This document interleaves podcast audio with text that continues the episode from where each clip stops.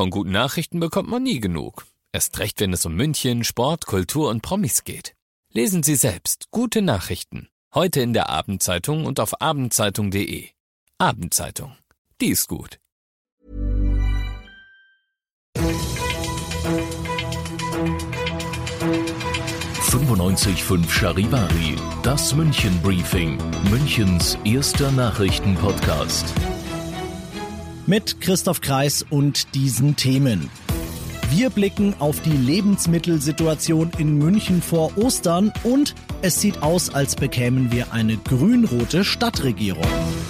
Herzlich willkommen zu einer neuen Ausgabe. Dieser Nachrichtenpodcast informiert euch täglich über alles, was ihr aus München wissen müsst. Jeden Tag gibt's zum Feierabend in fünf Minuten von mir alles Wichtige aus unserer Stadt, jederzeit als Podcast und jetzt um 17 und 18 Uhr im Radio. Stay at home, flatten the curve, München bleibt daheim. Ja, das sind die Mottos im Moment und sie gelten, das hat ja Kanzlerin Merkel unmissverständlich klar gemacht, auch über Ostern. Familienbesuche sind tabu, was also bleibt, ist ein Osterfest in den eigenen vier Wänden. Und auch das kann man sich ja schön machen, indem man, das bleibt ja erlaubt, einen schönen Spaziergang macht, was Feines kocht, mit den Kids Eier färbt und sie dann im eigenen Garten versteckt. Nur wenn das jetzt jeder macht oder machen muss, bedeutet das nicht neue Hamsterkäufe angesichts eines Vier-Tage-Wochenendes? Ist denn der Münchner Einzelhandel auf sowas vorbereitet? Bernd Ohlmann vom Handelsverband Bayern. Wir haben alles vorgesorgt. Auch über die Osterfeiertage muss sich niemand Sorgen machen. Niemand in München wird verhungern. Alle Regale sind aufgefüllt und alle können auch in dieser Zeit ja ein schönes Osterfest feiern. Jetzt ist es vor Ostern ja traditionell jedes Jahr voll in den Supermärkten und das wird dieses Jahr ja nicht besser sein. Haben Sie denn einen Einkaufstipp für die Münchner? Bitte nicht alle am Gründonnerstag zum Einkaufen kommen, weil das ist erfahrungsgemäß ja der Tag, an dem die meisten zum Einkaufen kommen, auch in München. Und deswegen lieber entzerren, wer die Möglichkeit hat, lieber an einem anderen Tag kommen, weil dann ist nicht so ein großer Andrang im Lebensmitteleinzelhandel. Danke Bernd Ohlmann vom Handelsverband Bayern.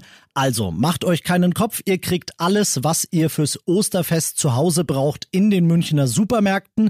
Geht nur nach Möglichkeit halt vielleicht schon heute oder morgen einkaufen, dann spart ihr euch zum einen den Stress in den vollen Märkten und reduziert außerdem das Ansteckungsrisiko für euch und andere.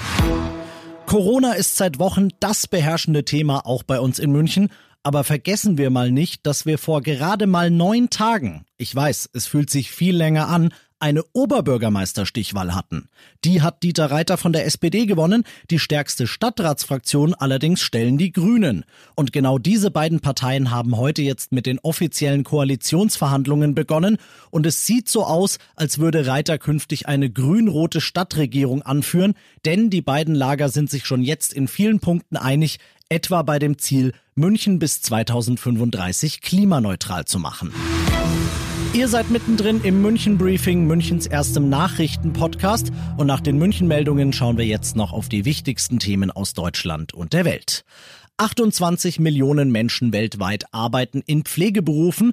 Das sind fast 6 Millionen zu wenig, befindet die Weltgesundheitsorganisation in ihrem heute vorgestellten Bericht. Charivari-Reporter Fabian Nietzschmann. Die WHO fordert in dem Bericht die Staaten auf, deutlich mehr Geld in die Ausbildung von Krankenschwestern und Pflegern zu stecken. Vor allem in vielen europäischen Ländern sei der Altersschnitt beim Pflegepersonal relativ hoch oder könnte bald stark ansteigen. Außerdem würden sich einige der reicheren Länder blind darauf verlassen, dass Pflegekräfte aus anderen Staaten zu ihnen kommen. Es sei aber wichtig, dass jedes Land so viele Krankenschwester und Pfleger ausbildet, um den eigenen Bedarf decken zu können.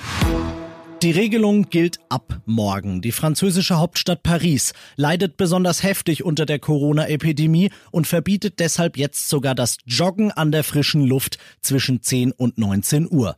Charivari-Korrespondentin Dorothea Finkbeiner, du lebst selbst in Paris. Wie findet ihr das? Also mein Sohn, ein begeisterter Jogger, hat wie wohl viele Pariser geflucht und geschimpft, denn erst wurden die Parks geschlossen, dann die Ufer der Seine, dann durfte man nur noch im Umkreis von einem Kilometer ums Haus Sport machen und jetzt das.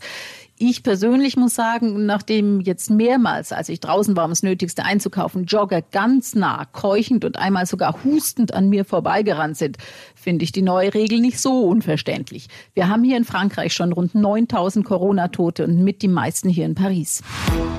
Und das noch zum Schluss. 90 neue Infizierte in München seit gestern. Gleichzeitig 144 Geheilte seit gestern. Klar, man kann sich nie sicher sein, wo die Dunkelziffer liegen könnte, aber trotzdem, das sind Zahlen, die doch Mut machen und auch, wenn er heute nochmal dazu gemahnt hat, dass wir noch nicht über den Berg sind, noch mindestens zwei Wochen Maß halten müssen und wohl auch danach nicht alles wieder so sein wird wie vor Corona.